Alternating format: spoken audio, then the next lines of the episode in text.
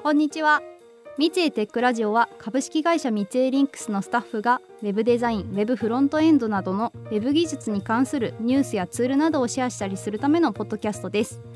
司会は古川が務めます。そして今回のゲストは HTML リビングスタンダードなどの使用書の日本語訳をされているあのモンドさんことアクセシビリティ部の中村さんです。普段は社内でも momdo さんとお呼びしているので、まあ、テックラジオでも今回 momdo さんとお呼びしていきたいと思います。では早速なんですが momdo さんサクッと自己紹介お願いします。はい。改めましてミツエーリンクスアクセシビリティ部の中村です。自己紹介ということですがもともとはネット上で W3C や WHAT ワーキンググループといった団体が発行しているウェブ技術の仕様書を翻訳して公開してきました。ミツエーリンクスに入社してから本物だみたいな反応されたことがあって驚いた記憶があります。はい。もう超びっくりしました。そんな momdo さんは普段ミツエーリンクスではどんなお仕事をされてるんでしょうか？現在はアクセシビリティエンジニアという肩書きでウェブサイトのアクセシビリティ診断という業務を主に行っています。ありがとうございます。そしてなんですが弁護士 .com 株式会社に所属されている太田さんと協調で HTML 解体新書っていう本を出版されたっていうことでおめでとうございます。ありがとうございます。そこでですね出版を記念して今回のテックラジオでは HTML 解体新書がどんな本なのかとかモンドさん的におすすめなトピックなどを中心にお話聞いていきたいと思います。よろしくお願いします。はい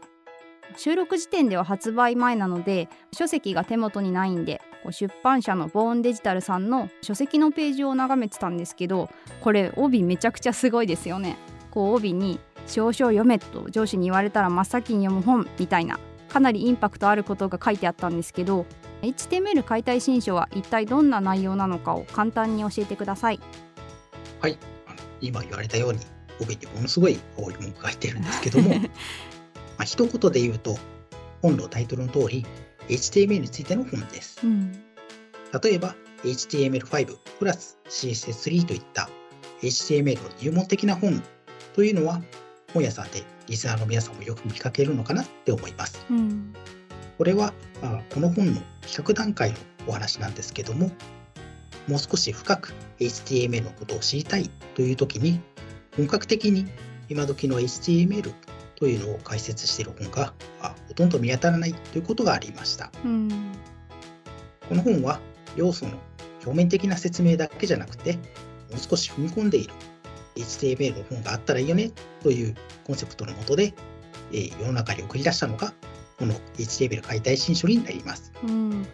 確かボーンデジタルさんの書籍のページの本の説明文に中上級者向けのようなことが書いてあった気がするんですけどこう HTML について基礎を一通り押さえてる人が読む感じでしょうか？そうですね。主なターゲットはさっき言ったような HTML5 プラス CSS3 といった本をすでに1冊読んでいてもうちょっと HTML のことを知りたいという読者を想定しています、うん、その一方でそもそもダブって何属性って何っていうような基本的なお話もありますし、うんうん、あと HTML と HTTP、まあ、URL の3つの技術で、えー、ウェブができてるというのは、リスナーの皆さんもご存知なのかなって思うんですけども、そういう HTML に関連した周辺の知識もこの本では扱っています。なるほど。ボーンデジタルさんのウェブページにこの本がサンプルが載っていまして、そのサンプルを見てもらうと分かるんですけども、本文の脇にですね、メモの欄というのがあります。うんうんそのメモが結構なミソで書いてあって、補足説明だけじゃなく、マニアックな知識なんかも書いていたりします。うんうん、ですので、えー、初心者でも読めなくはないとは思うんですが、学生さんであれば教科書として、あるいは会社であればメーターみたいな、あちょっと詳しい人と一緒にでいくというのかなって思います。うん、なるほど。本の特徴的には他にどんなところがポイントですか？はい、えー、協調者の太田さんは、表紙がピンク色の本として調べているデザイニングウェブアクセシビリティというアクセシビリティ界隈では有名な本の著者さんでもあるんですけども、うん、太田さんはセキュリティの分野にも精通されている方なんですね。うんうん、ですので、クロスサイトスクリプティングのようなセキュリティの話題も書いてあったりして、HTML を軸にいろんな知識が載っているというのがこの本の特徴かなって思います。うんめっちゃ面白そうですね。そうですね。めっちゃ面白いんですよ。あとはあの HTML を手書きしたときに属性のダブルクオーテーションがケアになっていないとか、うんうん、タグを閉じ忘れているとか、そういう HTML のオープンエラーに出くわしたときに、ブラウザーがどういう挙動をするのか、まあ、かなり突っ込んだお話が書いてあるセクションもあったりします。普段何気なく目にしている事象について、それが起きている仕組みが言語化されて載ってるっていう感じですね。はい。タグの閉じ忘れが起きたときにこうなるというお話は、太田さんがメインで原稿を書かれているんですけども、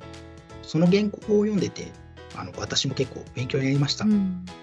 まあ、このタグの閉じ忘れのお話っていうのは、HTML の使用書の中で、えー、主にブラウザを作る人向けのパートになるんですけども、そういうところって普段読まないじゃないですか。うん読まないですね。まあ自信満々に言うことじゃないですけど。かなり HTML に接通してる人でないとなかなかそこまで読まないと思うんですよね。うん、そういう普段の Web 制作では読まないようなところを解説してくれる本というのはあ結構珍しいのかなと思っています。うん、この本を頼りに読み慣れていない使用書のパートについてこういうふうに読めばいいんだみたいな新たな気づきも上級者の方にはあるのかなって思います。うん。あの使用書の読み方っていうところに関連してなんですけど目次で技術情報との関わり方っていう項目があった気がするんですがこれってモンドさん自身の経験則がギュッと詰まってる感じですか？そうですね。あの頑張って詰め込んでみました、はいまあ、例えば HTML の使用書はあこんな構成になっていますという目次の話なんかもあります、うん、またあウェブページを作っていくとスタイルシートでわからないことがあるってことが起きると思うんですよね。うんうん、このスタイルシートは、まあ、たくさん使用書があるんですけども、どれが最新なのか、まあ、見失いやすいところなんですね。うん、で、そういうふうな時に、どうやって新しい情報にたどり着くのか、みたいなヒントもこの本では扱っています。うん、なるほど。ここまでいろいろ話を聞いてきてもう早く読みたくてたまらないんですけどちなみにこの本の中で特にモンドさん的におすすめな章ってどのあたりでしょうか？はい、まあ、正直いろんなところがおすすめではあるんですけども、うん、太田さんも私も、まあ、ウェブアクセシビリティに詳しいということもあってアクセシビリティについて結構力を入れて書いています、うん、まあ、ですのでここでは、えー、ウェイアイデアをおすすめしたいと思います目次でいうところの4章ですねはいあのウェイアイデアについて基礎的なところを正面から説明した本ってあんまりないのかなって思っています。うん、HTML と w ェイ a という組み合わせをがっつり解説しているのがこの4章になりますね。確か太田さんって以前巷で緑本と言われているコーディングウェブアクセシビリティっていうウェイアリアに関連した本を出版されてたと思うんですけどそれとはどう異なるんでしょうか？そうですね、まあ、それはあのデザイニングウェブアクセシビリティの、まあ、姉妹本になってくるわけなんですけども、うんうん、通称、まあ、緑色の本というのはああるユースケースでアリアをこういうふうに使ったらいいよという、まあ、結構実践的な本が書いてあったと記憶しています。うん、HTML 解体新書では実践的な使い方にも触れているんですけどももっと手前のところ、えー、ウェイアリアの仕組みってそもそも何っていう土台のところをしっかり説明しています。うん。そういえばボーンデジタルの書籍ページのサンプルにベイアリアのページの一部が掲載された気がします。モンドさん的おすすめセクションを気になる方はぜひチェックしてみてください。はいということで今日はモンドさんに HTML 解体新書についてお話しいただいたんですけどこちら発売日が4月19日なのでこのポッドキャストが公開される頃くらいにはもしかするともうお手元にある方もいらっしゃるかもしれないですね。ちなみにこれ最初に聞いておけよって感じなんですけどどうしてこの HTML 解体新書を書こうと思ったんですか？はい、えー、まあこの本を書いたきっかけについてはやっぱり最初の方でも触れたんですけども HTML の知識をステップアップするような本がなかったというところが大きいですね。うん、まあ紆余曲折あって、まあ、出版までに5年かかってしまったんですけども。えーこれあのあれですよねこう5年執筆にかかった間にもうそういう本が出版されてないってことじゃないですか。ええこれは書く人がいないってことなんですかね？まあ、どうなんでしょうね。うんあの一言で HTML といっても、やっぱり結構深くて広いと思うので、うんまあ、本を書ける人というのは、ある程度限られてくるのかなって思います。うん私は HTML リビングスタンダードという使用書を部分的にですけども翻訳しているということもあって、まあ、ある程度は HTML のことを俯瞰できているのかなって思ってます。うんで、古くから HTML を書いている方はご存知なのかなと思うんですけども、協調者の太田さんは、まあ、HTML4 という使用書の翻訳を、まあ、委員会という形式で、まあ、何人か集まってされてたんですけども、うんまあ、そのうちのメンバーの一人でもあります。ですので、えー太田さんも HTML を深いところというのはよくご存知なわけです。うんこれはあー自画自賛になっちゃうんですけども、うんまあ、この2人がタッグを組んでいなかったら誰が書くみたいなところはあるのかなと思います。うん。いやもうこれ奇跡のタッグが生んだ思考の一冊だと思ってます。では最後になんですけど HTML 解体新書を購入検討されている方へ何かメッセージがありましたらお願いします。そうですね、まあ、これまでのお話でちょっと難しそうって思った方もいるのかなと思うんですけども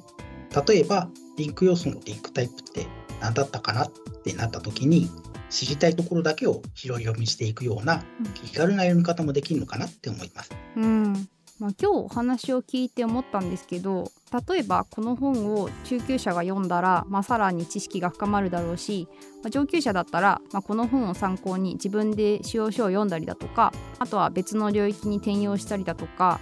こう読み手のレベルによって、まあ、この本から得られるものが異なるのかなと思いました。そういった意味ではウェブ制作に携わる場合は、まあ、一生添い遂げられそうな本だなって感じました。そうですね。まあ、添い遂げるというのはなかなか重い言葉になってきますね。まあ、そうですね。まあ、そういった意味ですと、1章や2章を読み物として読んでもらう。3章や4章をリファレンスとして使ってもらうというように切り替えてもらうと、あこの本にとっつきやすいのかなと思います。うんまあ、つまりウェブ制作に携わる人全員購入必須ってことですか？まあ、必須というのは書いた側が決めることじゃないと思うんですけども、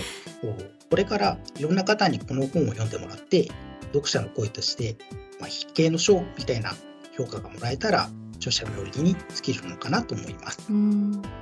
そういった評価はさておいて、えーまずはあ手に取って立ち読みしていただけると、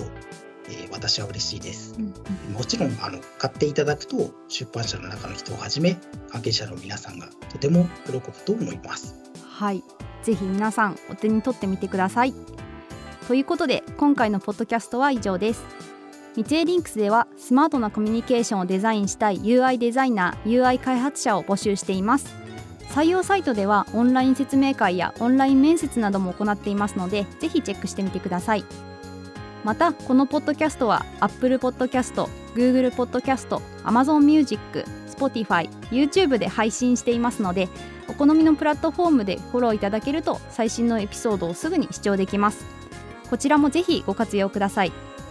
最後にハッシュタグ三井テックラジオでご意見ご感想こんなこと話してほしいっていうリクエストなどをお待ちしております。それでは今日はこの辺で。ありがとうございました。ありがとうございました。